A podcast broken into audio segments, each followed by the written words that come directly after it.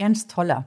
Der Name ist mir, glaube ich, das letzte Mal irgendwann vor vielen, vielen Jahren im Deutschunterricht untergekommen, als es um Literatur vor und während der NS-Zeit ging. Hängen geblieben ist bei mir, dass Ernst Toller Schriftsteller war, aber viel mehr auch schon nicht. Willkommen im Bavaricon Podcast. Ich bin Lisa Buschmann. Ernst Toller war vor der Machtergreifung der Nazis auf ganz anderer Ebene auch noch aktiv, also nicht nur Schriftsteller. Zeitgenossen kannten ihn als Politiker, der mitunter auch mal steckbrieflich gesucht worden ist. Warum? Erfahrt ihr alles in dieser Folge. Bavaricon History Bayerisches Polizeiblatt München am 15. Mai 1919. 10.000 Mark Belohnung wegen Hochverrats, lautet die Überschrift im Sonderblatt Nummer 53. Außerdem heißt es, Haftbefehl ist erlassen gegen einen Studenten der Rechte und Philosophie, dessen Bild auf der linken Seite des Blattes abgedruckt ist. Rechts daneben steht in großen Buchstaben sein Name. Ernst Toller. Über seine Herkunft und sein Äußeres ist Folgendes auf dem Steckbrief zu lesen.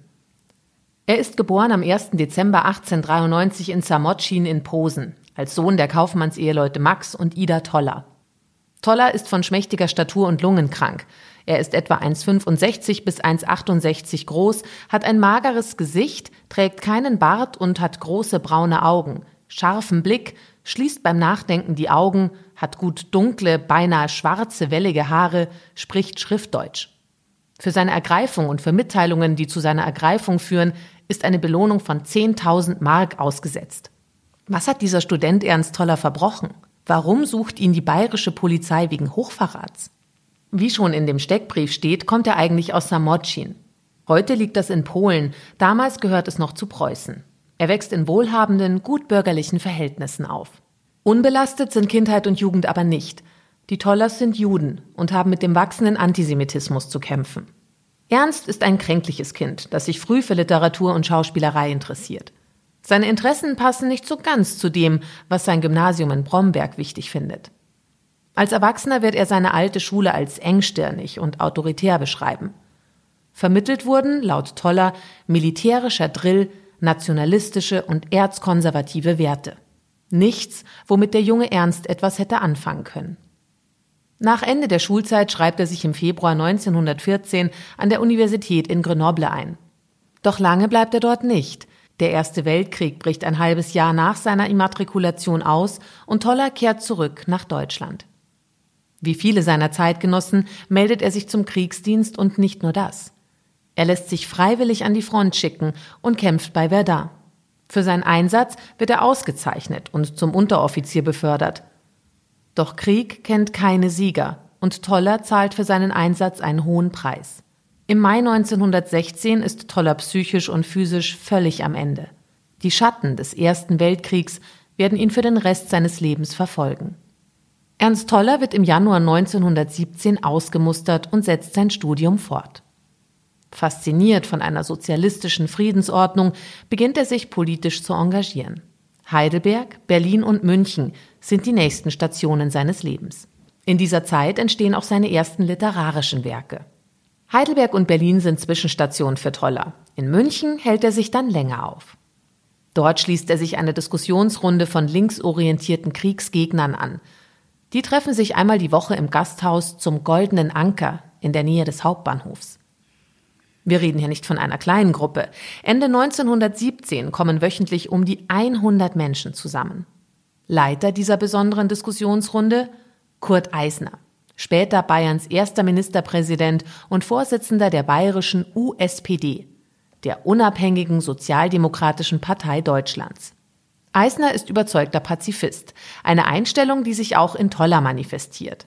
Vom Krieg traumatisiert wird bei dem inzwischen 24-Jährigen aus anfänglicher Kriegsbegeisterung völlige Ablehnung. Im Januar 1918 spitzt sich die Lage in Deutschland zu.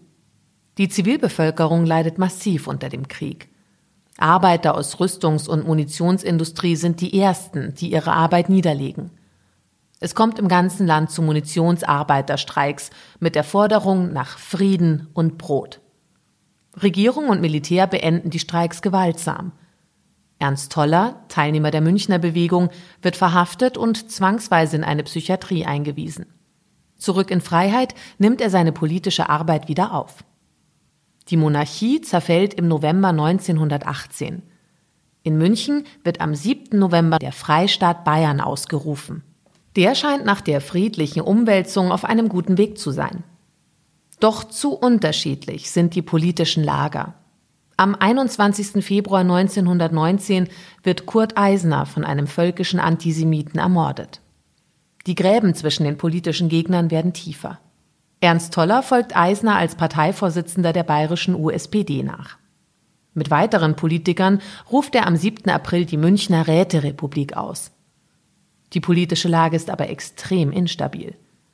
Es gibt auch noch andere politische Lager, die ihre Vorstellungen einer Staatsform etablieren wollen. Der Machtkampf wird immer gewaltsamer. Ein Beispiel für die Eskalation der Gewalt ist eine Bluttat an einem Münchner Gymnasium. Radikale Anhänger der Räterepublik erschießen Geiseln, die teilweise im rechten Lager zu Hause sind. Roter Terror von links gegen weißen Terror von rechts. Toller ist zwar bemüht, bei der Entspannung der Lage zu helfen und distanziert sich deutlich von den Morden aus dem linken Lager. Doch es hilft nichts. Die Räterepublik ist auf Sand gebaut. Am 1. Mai wird sie niedergeschlagen. Ernst Toller muss schleunigst untertauchen. In diese Phase fällt der Steckbrief der bayerischen Polizei. Toller wird im Juni 1919 in einer Münchner Wohnung verhaftet. Sein deeskalierender Einsatz nach den Morden am Gymnasium wirkt sich positiv auf seine Verurteilung aus. Statt der Todesstrafe wegen Hochverrats lautet das Urteil fünf Jahre Festungshaft. Während draußen die Weimarer Republik entsteht, entstehen im Gefängnis wichtige Werke von Ernst Holler. Der ehemalige Revolutionär macht sich einen Namen als gefragter Dramatiker und Lyriker. Seine Berühmtheit steigt und die bayerische Landesregierung bietet ihm eine vorzeitige Entlassung an. Ernst Toller lehnt diese aber ab. Es sei denn, die Regierung würde auch die übrigen inhaftierten Revolutionäre der Räterepublik entlassen. Das passiert nicht, und so sitzt Toller seine Strafe ab. Als gefeierter Schriftsteller kehrt er 1924 in die Freiheit zurück. Auch sein politisches und kulturelles Engagement nimmt er wieder auf. Er kämpft für Menschenrechte, für politische Gefangene, reist und hält Reden und Vorträge. Seine Erlebnisse hält er in Reiseberichten fest. Doch die Zeiten werden unruhig für Toller. Den Nazis ist er ein Dorn im Auge. Im Februar 1933 ist Ernst Toller in der Schweiz und beschließt, nicht nach Deutschland zurückzukehren. Eine weise Entscheidung. Nach der Machtübernahme wird seine Wohnung von der SA verwüstet, seine Bücher werden verbrannt und seine Stücke verboten. Als einem der ersten Deutschen mit jüdischer Abstammung erkennen ihm die Nazis die Staatsbürgerschaft ab. Auch im Exil bleibt Ernst Toller weiter politisch aktiv. Er wird zu einer der Symbolfiguren der deutschsprachigen Exilliteraten. Zumindest privat ist ihm Glück vergönnt. Im Mai 1935 heiratet er die Schauspielerin Christiane Grauthoff, die später mit ihm in die USA auf Vortragstournee geht. In dieser Zeit befasst er sich unter anderem mit dem spanischen Bürgerkrieg, weshalb er in dieser Zeit auch nach Spanien reist. Im Februar 1938 kehrt er in die USA zurück. Mit im Gepäck trägt Ernst Toller die Last langjähriger Depressionen. In New York kommt es zur Trennung von seiner Ehefrau Christiane. Toller reist nach Spanien und will ein internationales Hilfsprojekt anleiern, um der spanischen Zivilbevölkerung zu helfen.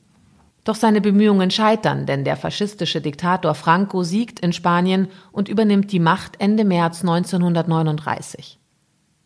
Ernst Toller wirft das komplett aus der Bahn.